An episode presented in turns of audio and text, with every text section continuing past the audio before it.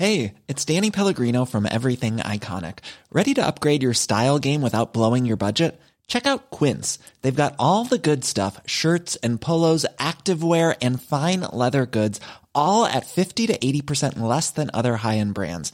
And the best part? They're all about safe, ethical, and responsible manufacturing. Get that luxury vibe without the luxury price tag.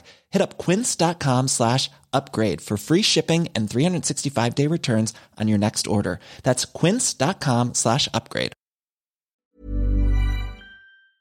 Esto es República H, la información más importante de lo que pasa en el interior de la República, con el punto de vista objetivo, claro y dinámico de Blanca Becerril.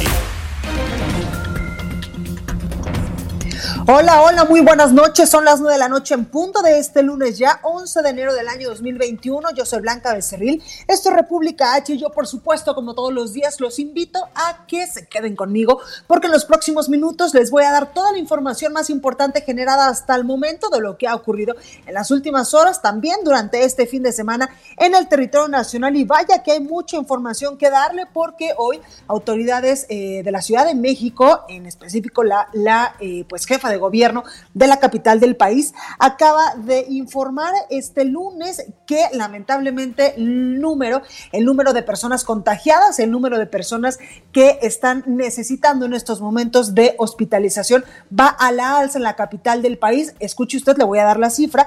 La jefa de gobierno dijo hoy que la ocupación hospitalaria en, eh, pues, en la Ciudad de México, en el Valle de México, es del 88 al 90%, es decir, es la cifra más alta hemos registrado en la Ciudad de México desde el inicio de la pandemia en febrero del año pasado, el febrero del 2020. Así que como usted puede ver, no hay que bajar la guardia, hay que seguirnos cuidando porque lamentablemente los hospitales están ya a 10% a 12% de tener su ocupación máxima del 100% aquí en la capital del país y eso realmente es un dato alarmante. También otra cosa importante es que se ha detectado que esta cepa de la que nosotros le veníamos hablando en días anteriores, esta cepa o esta eh, modificación, esta alteración de eh, pues eh, el COVID-19 del SARS-CoV-2 que se registró en primer lugar en Reino Unido. Lamentablemente esta cepa que dicen algunos investigadores es más, eh, pues más eh, mortal y sobre todo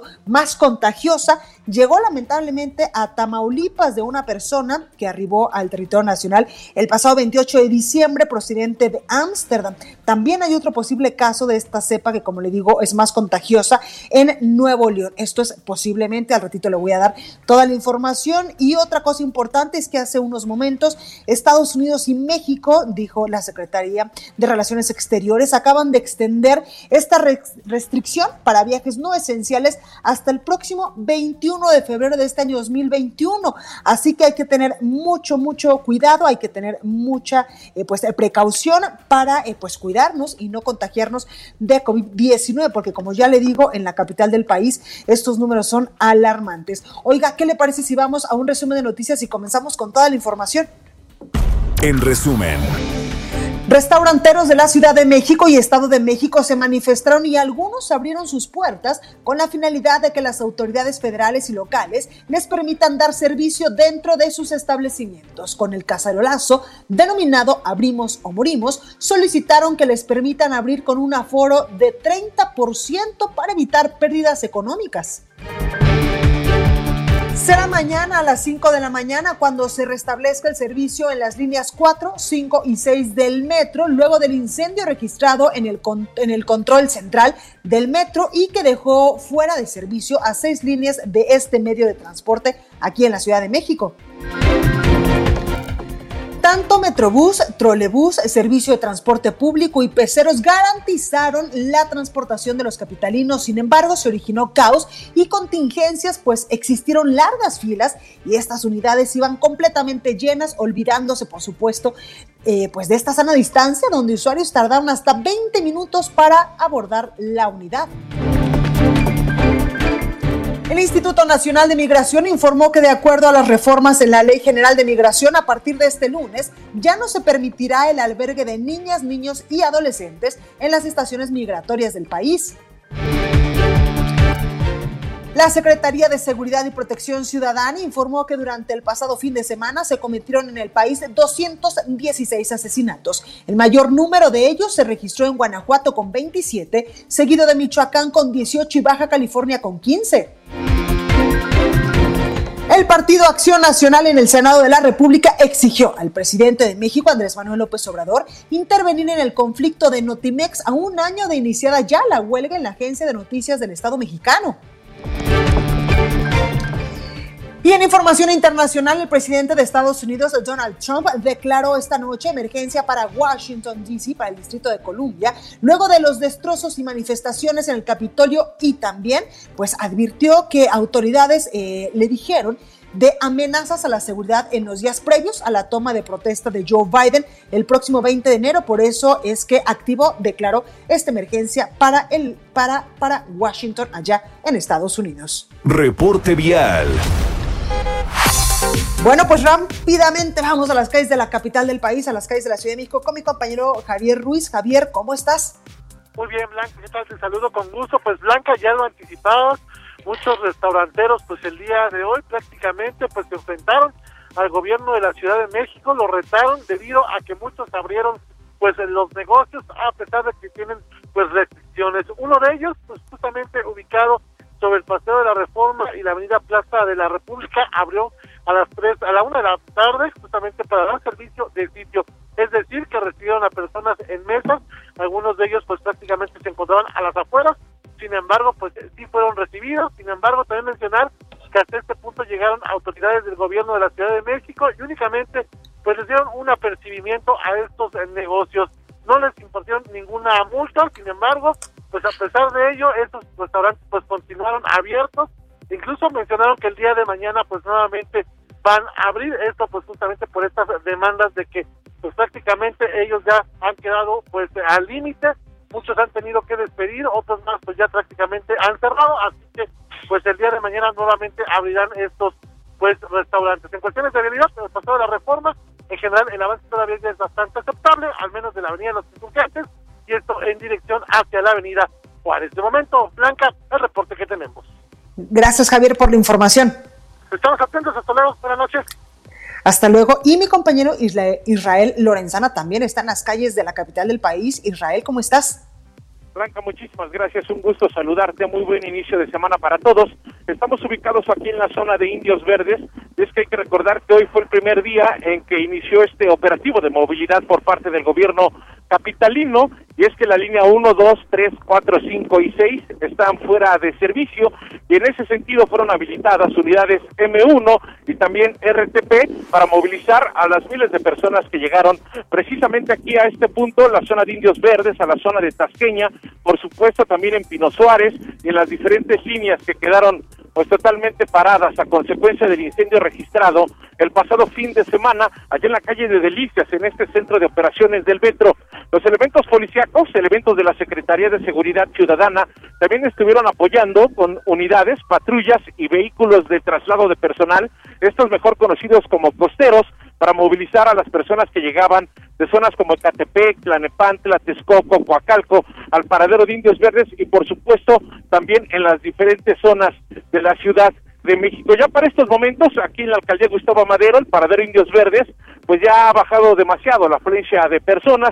Todavía siguen dando este servicio. Hay que recordar que se cobran cinco pesos y cuando las personas son trasladadas a bordo de las unidades de la Secretaría de Seguridad Ciudadana a la zona de universidad o a la estación del Metro Hidalgo, es totalmente gratuito. Los elementos policíacos estuvieron checando en todo momento que se diera pues esta sana distancia, por supuesto, fue muy complicado, pero también invitaban a los usuarios a que usaran el cubrebocas y además, bueno, pues también estuvieron en algún momento regalando gel antibacterial. Ya para estos momentos, la circulación en esta zona, la avenida de los insurgentes, se presenta totalmente aceptable para quien viene de la México Pachuca, de la zona del Río de los Remedios y con dirección hacia la zona de la raza. En el sentido opuesto, la circulación es abundante, a buena velocidad, algunos retrasos, pero nada para pensar en abandonar esta arteria si su destino es precisamente la zona del Estado de México. Blanca, es la información que te tengo. Como siempre, muy completo, Israel, gracias. Muchísimas gracias, muy buenas noches. Buenas noches, Gerardo Galicia, buenas noches. ¿Tú dónde te encuentras?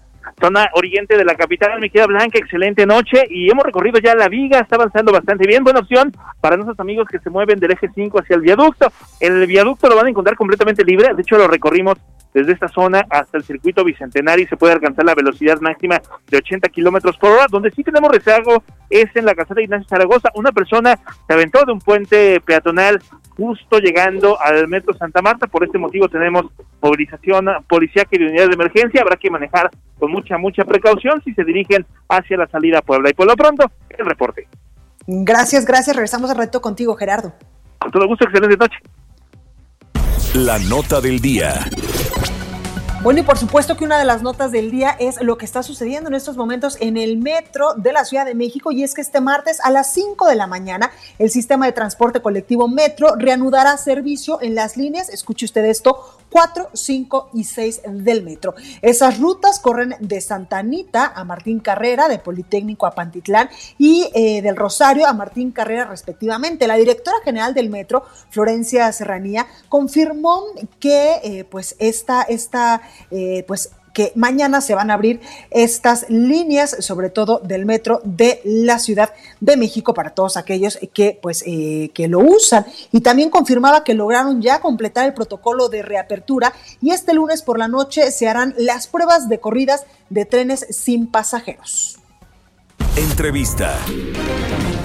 Bueno, y para hablar más de estos temas, tengo en línea telefónica, me da mucho gusto saludar, gracias, a Jorge Gaviño, exdirector del Metro aquí en la Ciudad de México. Buenas noches, ¿cómo está? Y también al auditorio lo saludo con afecto.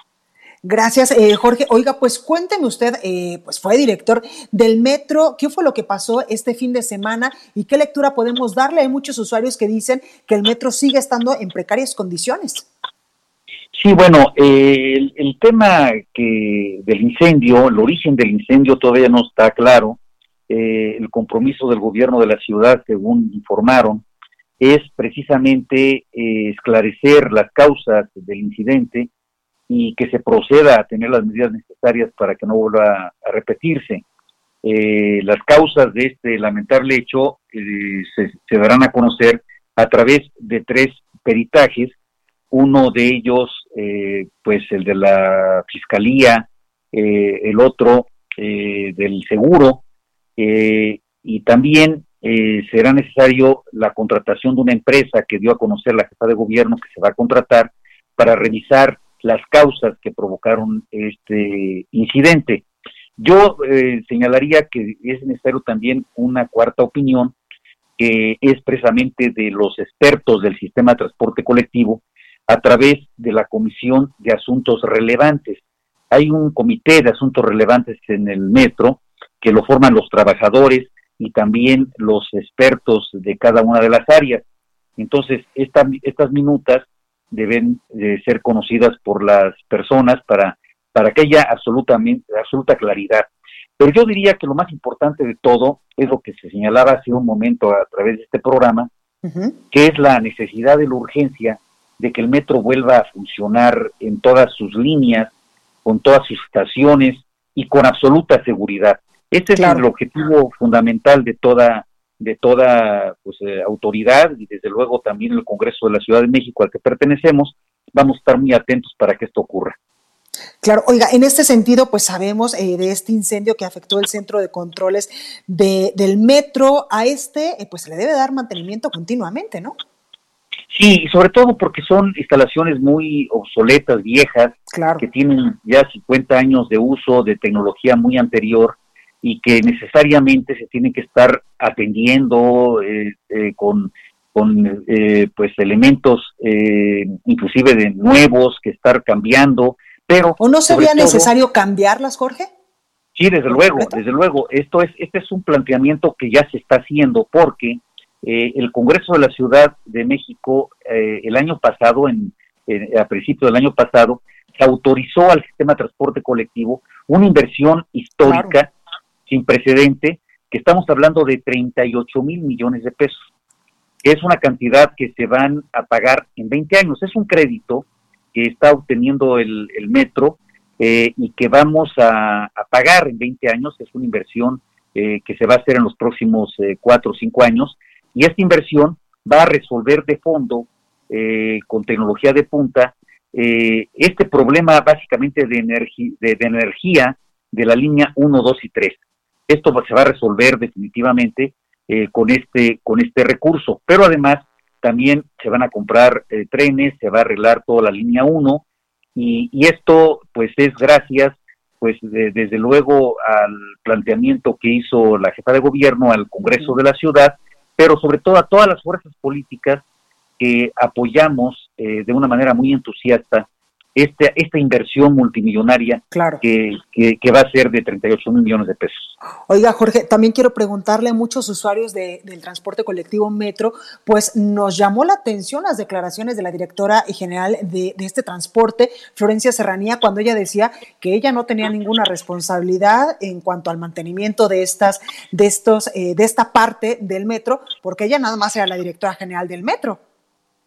Bueno, desde luego, pues el titular tiene toda la responsabilidad. Claro. O sea, tiene la responsabilidad política, pero además también técnica, porque pues cuando uno es eh, director de un organismo de ese tamaño, pues evidentemente hay tramos de responsabilidad, sí, pero la responsabilidad general la tiene el titular, el director general. Claro. Oiga, y en este sentido hasta podría eh, caerle algún tipo de responsabilidad penal por este hecho. Murió una persona. Bueno, este, eso es lo que están, se está revisando. La jefa de gobierno eh, dio una declaración hace un par de días en el sentido de que eh, no se va a excluir ningún, ninguna línea de investigación y que pues van a ser sancionados los eh, servidores públicos que hayan accionado o u omitido alguna situación que tiene la, la, que tiene la obligación del servicio público. Entonces, pues vamos a esperar eh, nosotros eh, hacemos votos porque, porque nos apartemos de posturas partidistas claro. Eh, y, que, y, que, y, de especulaciones y sobre todo que esperemos y, que sea la técnica, la ciencia, la que nos dé la respuesta de las interrogantes que estamos haciendo. Evidentemente pueden ser haber sido muchos factores, pero seguramente tendremos la respuesta de las autoridades como la han ofrecido. Totalmente, porque ahí se juega con la vida de muchísimas personas. Eh, todos los días, durante eh, pues muchísimas horas, utilizamos eh, el metro. Sí, y sobre todo el metro es un servicio muy eficiente, eso hay que decirlo, y, seguro. Solamente ha habido, este, Blanca, tres accidentes importantes en el metro a lo largo de 51 años. después de movilizar a millones y millones de personas, 5 millones de personas diarias, eh, cientos de, de, de, millones de personas al mes, cientos de miles de personas anualmente. Entonces, y, que haya eh, existido solamente tres accidentes a lo largo de la historia del, sistema, pues esto habla de que es un, es un sistema muy seguro y que ahora tenemos que apostarle a las nuevas tecnologías para hacerlo más seguro. Eh, yo, yo, tengo mucha esperanza de que, de que con esta inversión de 38 mil millones de pesos eh, podemos salir adelante eh, de, muchas carencias que tiene el sistema y que, tiene carencias históricas, porque eh, me decían, bueno, ¿cuál es el motivo de que no se haya invertido tanto en el metro? Bueno, porque el metro está subsidiado. Un, pasaje de, de, una persona del metro tiene un costo aproximado de 12, 13 este, pesos por persona. Y las personas pagan 5, cinco pesos.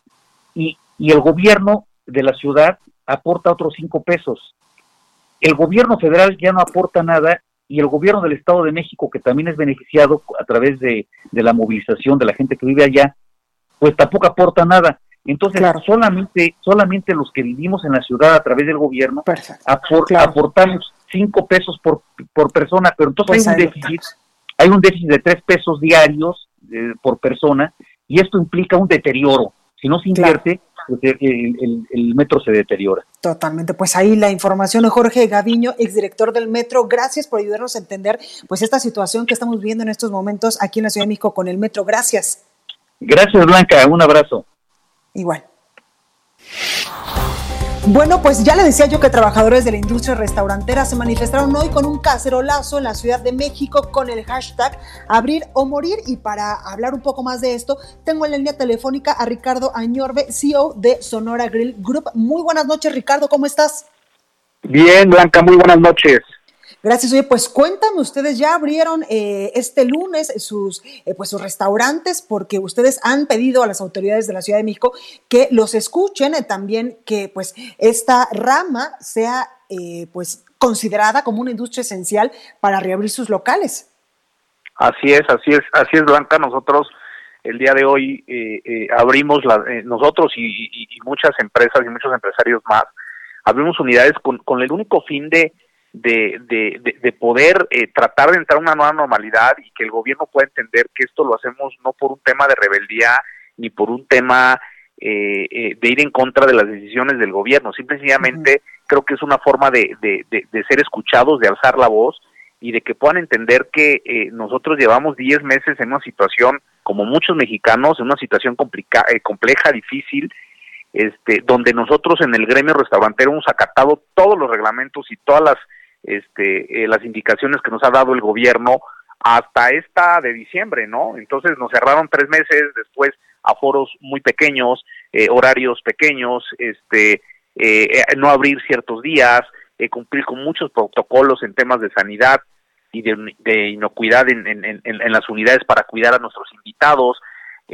transcurren los meses, empezamos a tener una nueva normalidad, estar como muy estables en, en, el aforo, por lo menos para mantener la economía y, para poder pagar las nóminas, las rentas y, no estar poniéndole dinero al, negocio en esos dos, tres meses que, tuvimos. Estoy hablando de octubre, eh, algo de septiembre, octubre y noviembre, ¿no? Entonces, se viene diciembre, volvemos a acatar eh, ese reglamento en el mes más fuerte para nosotros. Claro. Y, resulta que este 11 tampoco abrimos. Entonces, llega un momento en que ya es desesperante, ya es un llamado de auxilio. Nosotros ya necesitamos oxígeno para seguir eh, eh, respirando y para seguir y no despedir gente. La verdad es que la industria genera, es, es, es, es de las industrias que más genera empleos en nuestro país y no podemos estarnos quedarnos estáticos sin hacer nada y, sin tratar de ser escuchados, ¿no? ¿Por qué queremos que, que sea en nuestra industria una industria esencial como la automotriz o, como o, como la, la de construcción si ellos pueden, nosotros también. Somos de la empresa, de, la, de las industrias más reguladas, Blanca. Entonces, este, y te vas del otro lado, te vas a la contraparte y, y, ves que una parte, y muy grande, y muy grande, y hablo de ambulantes, informalidad, de, transporte, mercados, funcionan como si nada, con clientes para llevar eh, en, los sitios. Y, y, bueno, entonces no, no entendemos el mensaje, ¿no? Claro, oye Ricardo, y este es un punto importante lo que dices, porque yo tuve la oportunidad de ir a varios establecimientos cuando los dejaban abrir con cierta eh, cantidad de aforos y ustedes incluso tuvieron que hacer una inversión extraordinaria para acatar todas las medidas en materia de seguridad y como tú lo has dicho, volteas a ver y los ambulantes pues siguen eh, pues posicionándose, siguen vendiendo todos los días y ahí no hay ni una sola medida en materia de seguridad. Pero ninguna. y, y lo peligroso de este tema es que pues estamos cerrados hoy, no nada más nosotros, eh, muchos muchos sectores eh, eh, de la economía, pero si tú tienes un sector tan masivo, tan importante como es la economía informal, sin una regulación y sin un control, pues por más que estemos cerrados, la pandemia no va a terminar nunca, Blanca. Eso es lo preocupante. Entonces, y lo preocupante es, nosotros como empresarios hemos mantenido a nuestra gente, a nuestros colaboradores durante 10 meses, pagándoles nóminas, eh, pagándoles nóminas completas al 90%, tres meses les pagamos el 50% de sus ingresos de propinas, como bien sabes, en la industria de los restaurantes, de el 80% de los ingresos son propinas o el 75% de los ingresos son propinas, entonces, eh, ¿qué llevan de comer a su casa? La situación hoy, si nosotros como empleadores cerramos los restaurantes, ¿dónde van a pedir trabajo? ¿A dónde van con sus familias? ¿En qué sector van a pedir trabajo? Este, la situación no está fácil, Blanca. La verdad es que nosotros eh, hacemos un llamado eh, eh, para que, realmente puedan entender de fondo esta situación y, empecemos a operar ya en mejores circunstancias. Claro. Oye, Ricardo, de manera muy rápida, nada más subrayar lo que tú decías, no es rebeldía, sino es pues no cerrar, tratar de sobrevivir. Y también quiero preguntarte, ¿se han acercado ustedes a las autoridades? ¿Qué les han dicho ellas? Sí, 100%. Mira, hoy hoy tuvieron una junta en la tarde, yo no estuve porque venía volando, este eh, no perdón no estoy enterado porque venía volando apenas van a pasar la información de, de, esos acuerdos y de las propuestas que hay pero siempre está en la mesa el, ser eh, una industria esencial de tener un equilibrio insisto entre la economía y la salud siendo empáticos con la situación que estamos viviendo en el país y bueno, veremos y analizaremos en la industria y con las cámaras eh, las propuestas que tenemos y, nosotros tenemos de aquí al miércoles para poder responder esa propuesta que tuvimos hoy y bueno, y, ya estaremos hablándolo en los medios y, y diciendo a qué acuerdos o qué propuestas son las que tenemos sobre la mesa. Totalmente, pues ahí lo tenemos. Muchísimas gracias Ricardo Añorbe, CEO de Sonora Grill Group, por esta comunicación y por ayudarnos pues también a entender cuál es la otra parte de la moneda de ustedes los empresarios. Muchas gracias y mucha suerte. Gracias Blanca, muy buenas noches. Gracias. Bueno, pues ahí la información de lo que eh, pues es el sentir de los restauranteros en este momento cuando, pues, como decía, como decía nuestro eh, entrevistado Ricardo Añorbe, llevan ya muchos meses manteniendo la nómina. Yo soy Blanca Becerril, esto es República H, no se vaya que yo regreso. Continúa escuchando a Blanca Becerril con la información más importante de la República en República H. Regresamos. Estamos de regreso con la información más importante de la República en República H con Blanca Becerril, transmitiendo en Heraldo Radio en resumen. Esta noche México tiene 84.161 casos activos estimados de coronavirus. Se acumula, se acumula ya 1.541.633 casos confirmados y hay esta noche 134.368 decesos. Las autoridades sanitarias informaron que seis entidades de la República Mexicana siguen en riesgo máximo por el alto número de contagios e índices de hospitalización. En términos de ocupación hospitalaria, como ya se lo decíamos, la Ciudad de México sigue a la cabeza con el 90-92%, el Estado de México con el 82%, Guanajuato e Hidalgo con el 81%, Nuevo León con el 79% de ocupación hospitalaria, Puebla con el 70% también de ocupación. La jefa de gobierno de la Ciudad de México, Claudia Sheinbaum, pidió a los empresarios restauranteros guardar las medidas sanitarias y no abrir sus establecimientos al consumo de comida dentro para sus comensales, debido a que la capital del país se encuentra en un momento crítico de la pandemia con una ocupación hospitalaria del 90%. En su primera reunión del año con el gabinete legal y ampliado, el presidente Andrés Manuel López Obrador revisó las prioridades, entre ellas el tema de salud. El director de la Comisión Federal de Electricidad, Manuel Barlet, detalló que se tocó el tema de la propuesta del Ejecutivo para que los organismos autónomos sean parte de la federación. Señaló que se pueden absorber todos, ya que cada uno de ellos fue arrancado funciones fundamentales del Estado para hacerlas autónomas. Y el presidente Andrés Manuel López Obrador informó que a partir de este martes inicia el despliegue de brigadas de vacunación en los más de mil hospitales COVID. Llamó a los ciudadanos a aplicarse la vacuna cuando les corresponda y no temer a reacciones secundarias. Bueno, pues vamos con más información. ¿Se acuerda que antes de ir al corte hablábamos con Ricardo Añorbe, CEO de Sonora Grill Group, uno de los empresarios que tiene evidentemente pues muchos restaurantes a lo largo y ancho de la República Mexicana y nos decía que no es eh, pues rebeldía que hubiesen abierto hoy, sino es porque están eh, con la necesidad, ya con la urgencia de reabrir nuevamente sus establecimientos para no tener mayores pérdidas o rescatar poco de lo ya mucho perdido. Manuel Durán nos tiene información porque le quiero preguntar a Manuel, ¿cuántas empresas están en riesgo de cerrar? Manuel nos tiene todos los detalles. Manuel, ¿cómo estás? Hola, muy buenas noches, Blanca. Pues eh, calculan que este segundo semáforo rojo dejará al menos 40 mil empresas cerradas de manera definitiva para finales del mes, además de la pérdida de más de 200 mil empleos son los cálculos que realiza Nathan Polanski, que es quien es presidente de la Cámara de Comercio, Servicios y Turismo de la Ciudad de México. Explicó que coinciden con el llamado de la jefa de gobierno Claudia Sheinbaum para no politizar la pandemia. Sin embargo, también asegura que la única forma de superar la crisis es aplicar medidas universales ante la emergencia para para todos y no solo para algunos gremios y sector, o sectores.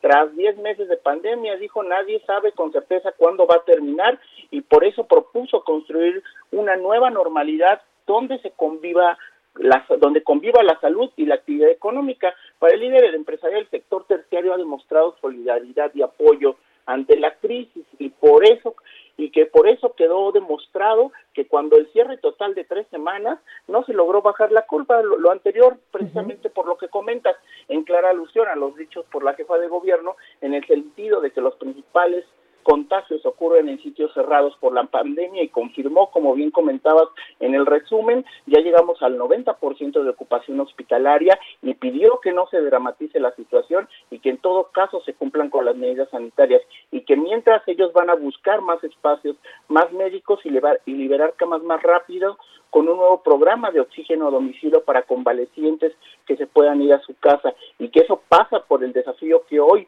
Hoy este, hicieron los restauranteros, advirtió sanciones y suspensiones. Recordó que la autoridad tiene instrumentos legales necesarios para, para evitar confrontaciones, ya que él dice que, ella dice que están buscando la fotografía del enfrentamiento de restauranteros con la autoridad y que esa fotografía no se les va a dar. De, de hecho, hoy se visitaron 231 restaurantes, de los cuales, de los, de los cuales hubo cuatro percibimientos y eh, por ofrecer servicio al interior del establecimiento. Son cadenas como Fisher y Sonoradri, como bien lo comentas, y mañana de no, de no atender la medida se girarán órdenes de suspensión blanca.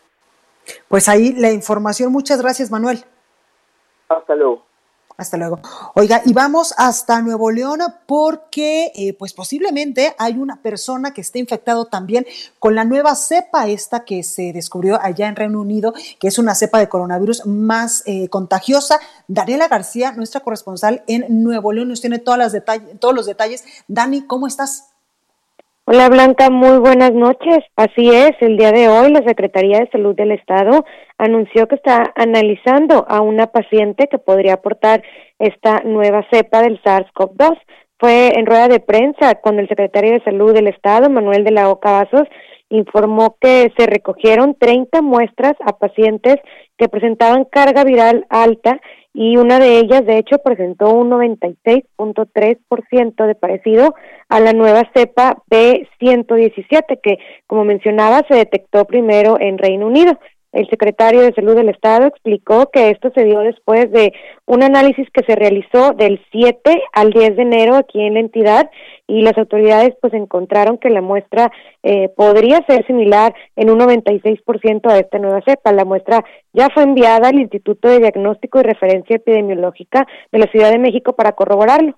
Eh, pues señaló el funcionario que esta nueva variante, eh, hay que recordar, se propaga más rápido, aunque descartó que haya sustento suficiente para afirmar que sea más letal o que pueda ser más eh, contagioso.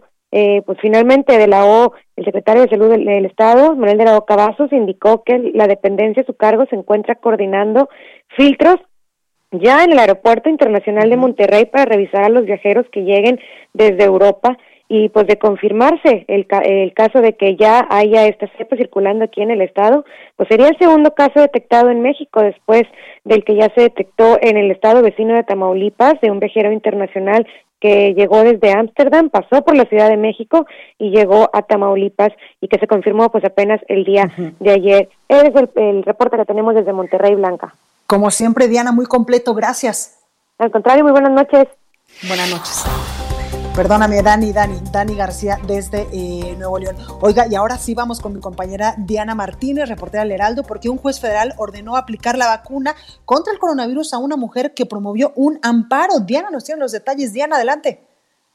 Así es, Blanca, buenas noches. Pues este juez federal ordenó aplicar, como bien lo mencionas, a, a una mujer esta, esta vacuna. Sin embargo, hizo una precisión. El juez octavo de distrito en materia administrativa eh, señaló que el director del Centro de Atención Temporal eh, de COVID-19, anexo al Hospital General de la Zona 24 del Instituto Mexicano del Seguro Social, esto en la Ciudad de México, tiene que valorar antes el estado de salud de la mujer que promovió un amparo, identificada como Eva, y después suministrarle la vacuna en el momento que considere oportuno, pero priorizando la integridad física de la paciente. Y para la emisión de este programa de vacunación, pues se, deben tomar en cuenta aspectos técnicos y la autoridad se debe apoyar también en las recomendaciones de los grupos asesores, tanto a nivel global y regional como, como nacional, Blanca. El impartidor de justicia eh, que concedió una suspensión de plano a esta ciudadana eh, señaló también que se solicita perdimos la comunicación con mi compañera Diana Martínez, quien nos estaba pues explicando esta situación de que un juez federal ordenó aplicar la vacuna contra el coronavirus a una mujer que promovió un amparo, eso se lo voy a preguntar en unos momentitos más, a un abogado constitucionalista, que él es evidentemente quien sabe de estos asuntos. Y tengo en la línea telefónica ya a Francisco Burgoa, abogado constitucionalista. Eh, don Francisco, buenas noches, ¿cómo está? Bien, eh, Blanca, muy buenas noches, con el gusto de estar contigo y con tu auditorio. Gracias, gracias por esta comunicación. Oiga, ¿se puede? ¿Se puede uno amparar para que le apliquen pues eh, de manera más eh, rápida esta vacuna contra el coronavirus? Eh, mira, la pregunta es muy importante y qué bueno que ahorita en tu programa de radio se pueda discutir en su caso o reflexionar sobre este tema, porque no es tan sencillo que una persona presente un amparo y por ese solo hecho un juez de distrito inmediatamente diga, ¿saben qué? Que sí se le aplique la vacuna.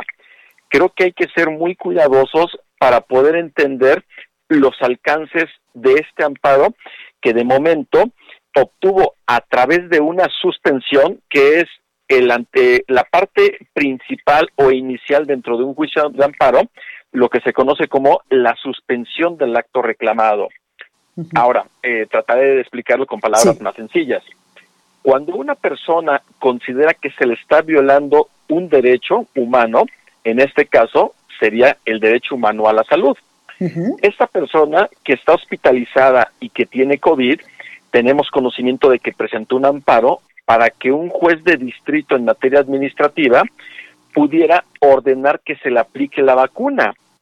El detalle es que el juez de distrito, en el momento de que concedió la suspensión, le solicitó al director del hospital del IMSS en el que ella se encuentra hospitalizada que valore el estado de salud de esta mujer que promovió el amparo, para, para que bajo su más estricta consideración del director del hospital, entonces se le pueda suministrar la vacuna en el momento que considere oportuno. Y esto creo que es importante decirlo para que no, para que sí, para que no vayan en ningún momento, este Blanca, todas las personas que tengan la posibilidad de presentar una demanda de amparo inmediatamente empiecen a saturar a los jueces federales pensando que con esto van a poder presentar y van a poder ser vacunados de forma inmediata. Claro, Francisco, qué bueno que, lo puntualizas porque no es nada fácil.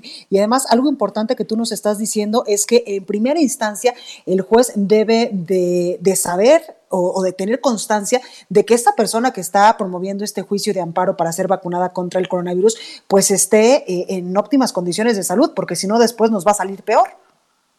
Eh, exactamente, porque se debe de considerar que quien está solicitando que se le aplique la vacuna de forma inmediata se encuentra en una situación de, extrema vulnerabilidad, como padecer enfermedades crónicas y comorbilidades.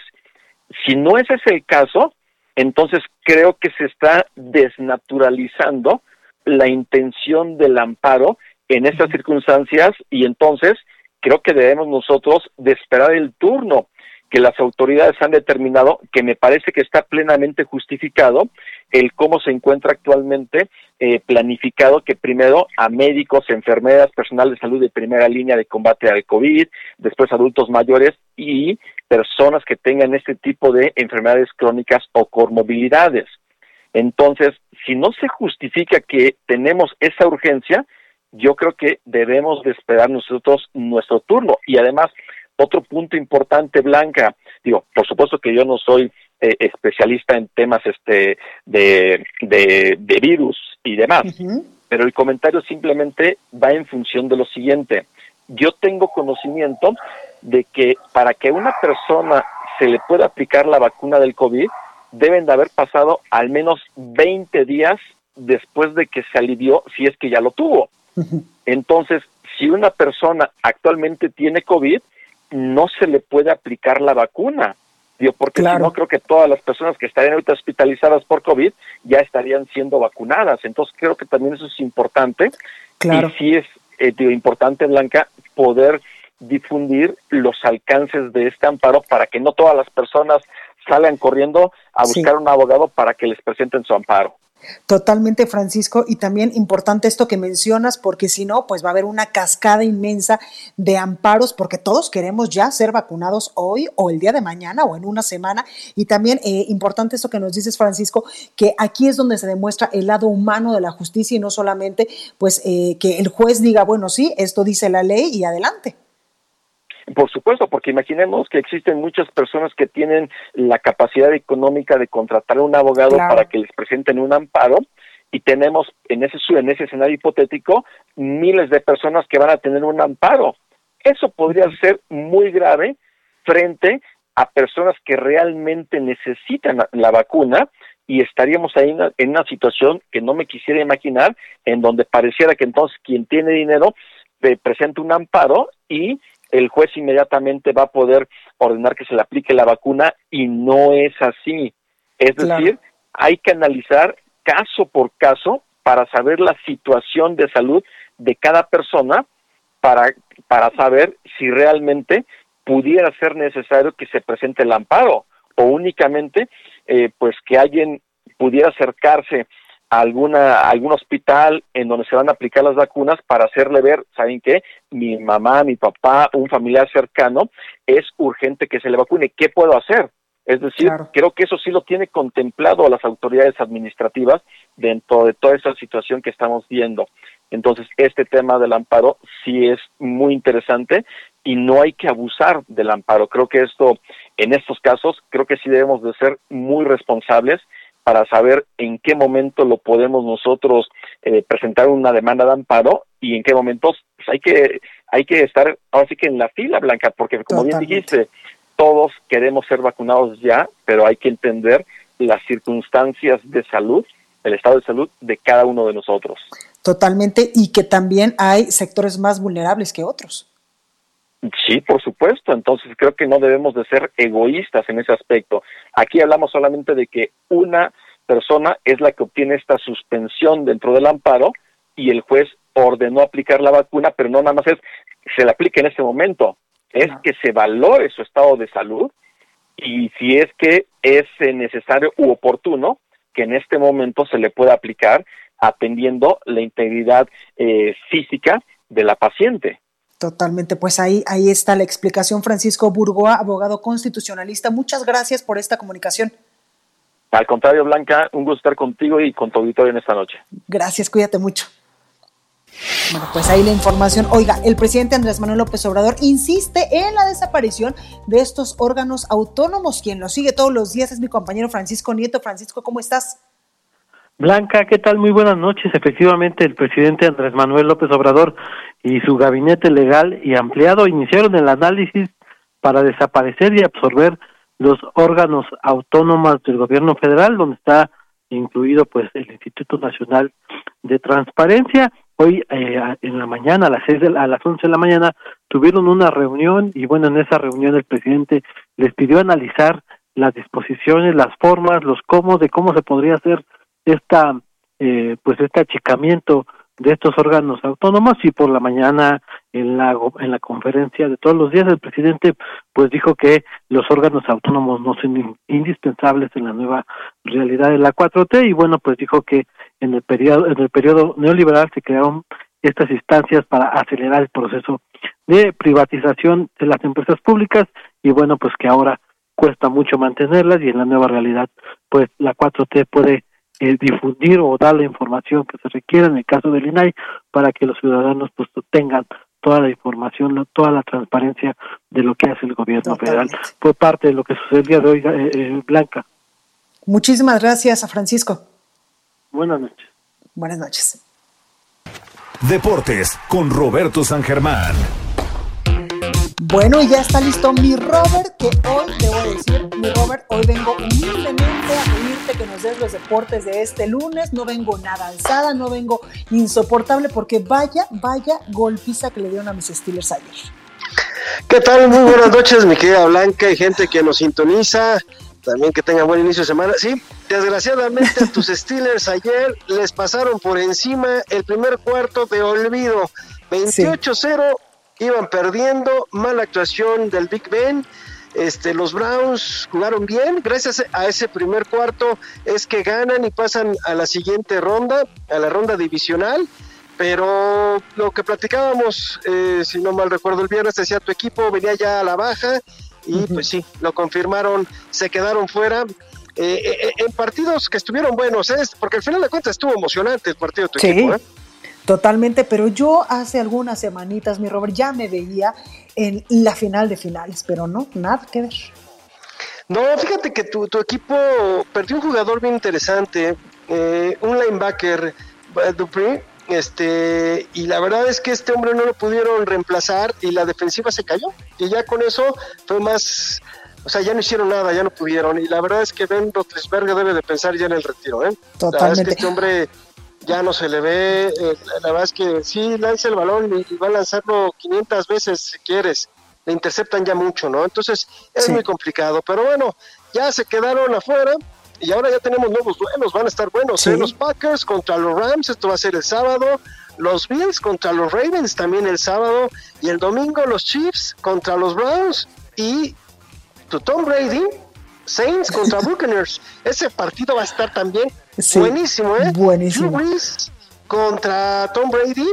Pero hay que recordar que en la temporada regular los dos partidos se los ganó el equipo de Drew Brees. Entonces, quién sabe cómo le va a ir ahora al señor Tom Brady con el equipo de los Bucaneros contra el equipo de los Santos. Y no nada más, así tu, tu semanita no empezó nada bien.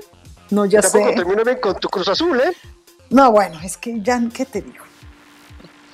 Sí, sí, tu Cruz Azul. Lo bueno es que tenemos salud. contra Santos en el, pues digamos, en la presentación de Juan Reynoso, este director técnico que venía de Puebla, eh, también, no, ah, mira, todavía falta mucho tiempo para poder hablar de Cruz Azul y decir de la temporada, ¿no? Porque está en la primera jornada de, perdón, jornada del Guardianes 2021, pero sí, sí se le ve como que le faltan, no sé si quedaron todavía muy tocados después de ese, eh, pues de ese, de ese, de ese partido contra el equipo de los Pumas, que de verdad todavía nos seguimos preguntando todos cómo lo hicieron los Pumas, ¿no? Pero la verdad es que ahí estaban. Otros que iniciaron fue el América, que le ganó al equipo eh, Atlético de San Luis, para también como medio maquillar, ¿eh? un partido bastante malito del América, le hace falta un central, se supone que van a ir por un central, todavía pueden conseguir más jugadores, a ver, hay que esperar, hay que esperar esta situación, y luego también viene la situación de los Pumas que empatan, el único, digamos, de los cuatro grandes que gana es el América, Chivas empata con Puebla, el Pumas también empató con Cholos, y ahí vamos, ahí vamos, poco a poco. Tigres inició bien ganándole al campeón León. Entonces creo que Tigres también trae buen equipo para esta temporada. Y ahorita está jugando el equipo de Juárez contra Pachuca y va ganando 1 a 0 el equipo de Juárez. Totalmente. Oye, mi Robert, ¿y la PGA se deslindó de Donald Trump? Bueno, lo de Donald Trump, que ya la PGA este, pues no va a jugar un torneo en el 2022 en su campo de New Jersey. La verdad es que no lo quieren jugar, están muy molestos con él y no es el primero que pierde, hay que recordar que también perdió un torneo que se hacía en el Doral, allá en, la zona de Florida, que se vino a México, el WGC, ya lo había perdido y ahora pierde este. Está muy molesto, pero pues perdón, el señor se ha comportado mal y se lo quitaron, ¿eh? Totalmente. Oye, ya que hablamos eh, del coronavirus, la NBA cancela partidos, ¿verdad? Sí, están cancelando juegos. Fíjate que ya van varios partidos que suspendieron el de hoy de Pelicans contra Mavericks y también el de Chicago Bulls contra los Celtics de Boston. Los cancelaron por el COVID-19. Están durísimos los contagios y, pues a ver cuántos partidos más van a cancelar en la NBA. Parece que toda la temporada va a tener varios, varios partidos cancelados. Oye, la que juega mañana, juega en un ratito, es esta Renata Sarazúa, esta mexicana, que está en el abierto de Australia. Renata Sarazúa juega en la segunda ronda de clasificación a las cuales hay que esperar a ver qué sucede. En algún momento ya sabremos el resultado de esta niña. Totalmente, que qué, qué buena es, ¿eh? Nos resultó buena, buena.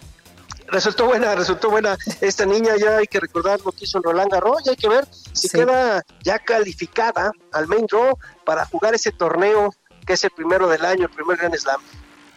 Totalmente, mi Robert. Pues ahí está. Esperemos que esta semana sea mucho mejor en cuestión deportiva de lo que fue este fin de semana. Yo cuando veía mis Steelers decía, nada más me acordaba de ti, decía, no, mañana voy a llegar y lo voy a presentar a mi Robert San Germán de manera muy humilde. no, no, no, no, nunca nos burlaremos, pero ya te había dicho que sí, tu equipo lo veía, venía a la baja. Pero bueno, yo no esperaba que fuera así el partido también, ¿eh? Contra los Bravos. yo nunca pensé que, que, fuera así, pero bueno, es el, así se acaban las dinastías, ¿no? Y se acaban las temporadas. También algunos jugadores, creo que ya vimos el final de Ben Roethlisberger. Totalmente, totalmente. Y yo, ¿te acuerdas que en algún momento dijimos, no, nos vamos a ir a la gran final, le vamos a ahorrar los boletos, ojalá no nos toque mucho frío? Pues yo creo que ya me quedé. Bueno, que con el coronavirus uno no puede salir mucho, ¿no? Pero por lo menos aquí en la casa ya lo iba yo a ver este, con unas palomitas o unos nachos con el famoso guacamole y nada. Sí, sí, te vas a quedar con las ganas de las famosas alitas y todo, ¿no? La verdad es que, pues sí, sí, no va a llegar tu equipo, desgraciadamente. Creo que, creo que van a repetir los Chiefs de Kansas City. la verdad es, un equipazo. Van bien, van bien. muy complicado a ver quiénes pueda sacar. Buffalo está jugando bien, ¿eh? Pero, lo veo complicado. A ver, a ver qué pues, sucede. pero por, la, por la, Nacional tenemos a los Santos de Nuevo Orleans, ¿eh? Sí. Mi Robert, muchas gracias. Gracias a ti, que pases muy buenas noches y que tengas muy buen inicio de semana. Igualmente, bueno, hasta aquí este programa. Yo soy Blanca Becerril. Esto fue República H. Yo les espero el día de mañana en punto de las 9 de la noche. Cuídense mucho.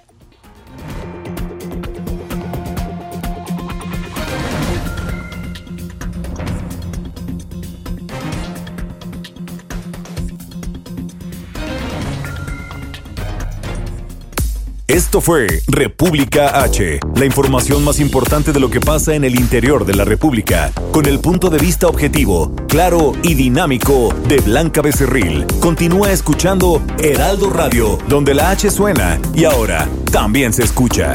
Una estación de Heraldo Media Group. Imagine the softest sheets you've ever felt. Now imagine them getting even softer over time. That's what you'll feel with Bowl and Branch's organic cotton sheets. In a recent customer survey, 96% replied that Bowl and Branch sheets get softer with every wash. Start getting your best night's sleep in these sheets that get softer and softer for years to come. Try their sheets with a 30-night guarantee. Plus, get 15% off your first order at bowlandbranch.com. Code BUTTERY. Exclusions apply. See site for details.